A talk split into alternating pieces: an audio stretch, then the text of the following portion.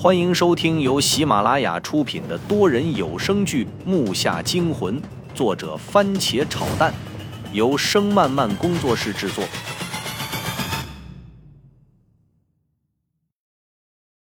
第六十八集，我掏出手机给秦霄进打了个电话，片刻后，电话那头马上传来一个吵闹的声音：“喂，你回来了，在哪呢？”哎呀，冷静点，冷静点。你知道我分在哪班了吗？在墓里就应该再吓吓你。他妈的，这回来之后更精神了。一班，和刘婉清一个班。上午上课到八点半再出来集合。我做值日呢，先不说了。说着，秦霄进匆匆给手机挂断了。靠，这小子好像有点狗仔队的潜质啊。这个学校的食堂很大，是三层楼房，楼前是个小广场。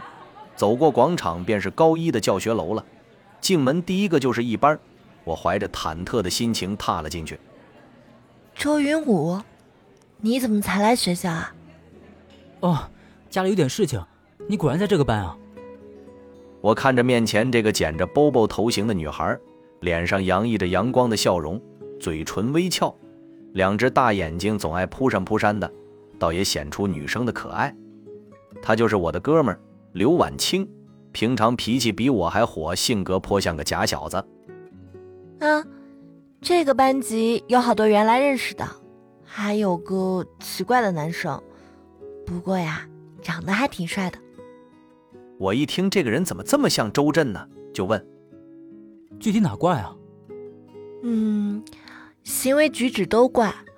他右手大热天的还缠白布，听说是受伤了。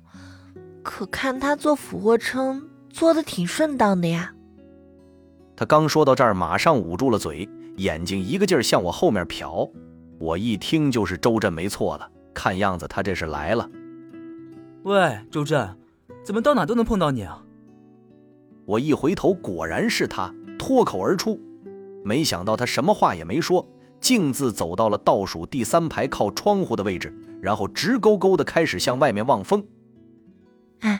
哎，你俩认识啊？我都说他怪了吧？他的自我介绍就四个字：我叫周震。老师的面子他都不给。刘婉清还回头瞅了瞅他，又把我领到一个位置上，指着说：“那这里呢是你的位置。”谢了，那家伙不用理他就好了，他是半个哑巴。我故意声音放大。刚才他不理我，弄得我一阵不爽。嘿，这是我同桌吧？又是个浑厚的声音。我忙回头看去，就看一个胖子，脸上堆着肥硕的笑容，奔我过来。看到我还好像很开心。我还没等说话，这个浓黑平眉的胖子伸出手来道：“嘿，哥们儿，我叫郑辽，多多指教啊。”现在这年代还有这么可爱的人。一边想我，一边伸出手握上了他厚实的白手。我叫周云武，多多指教。这回那胖子也乐了，又说：“你平时叫我郑胖子就行，没事儿。这个胖了呀，扛揍。”哈哈哈！我用眼尾余光又注意了一下周震，他依旧不说话，脸上什么表情都没有。一转眼就过了七天。期间不时的和他溜达溜达，买点吃的。他在十七班。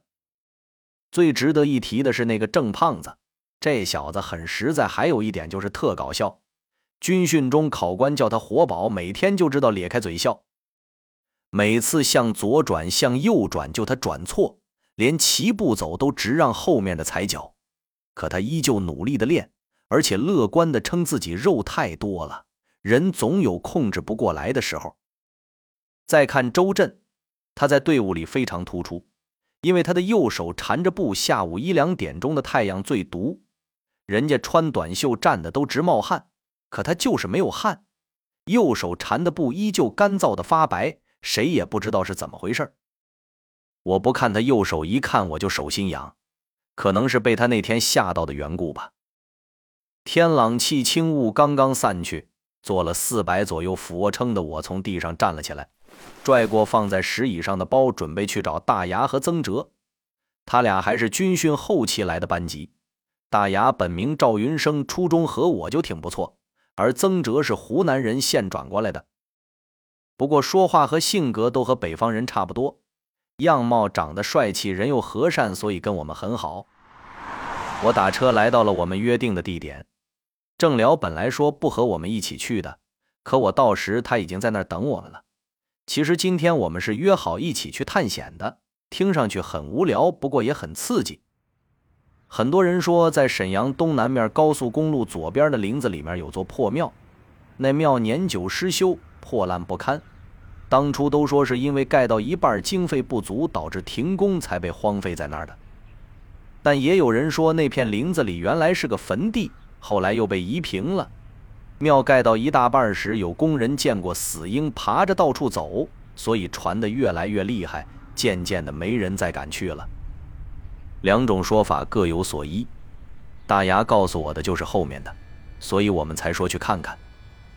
所以我想起军训最后一天从爷爷兜里掉出那张纸条上写的东西了，“南朝庙”，只有三个字，但我还是有些奇怪，爷爷一定有着没告诉我们的秘密。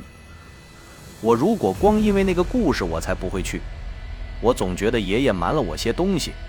有可能他纸上记的南朝庙就是我们要去的地方，因为我们要去的这个地方就是在东南面。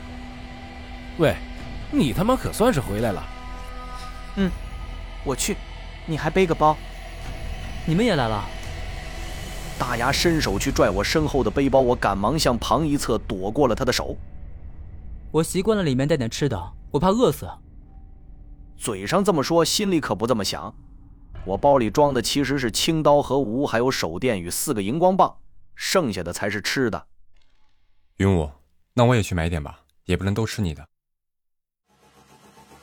木下惊魂多人有声剧，感谢您的收听，更多精彩内容，请听下集。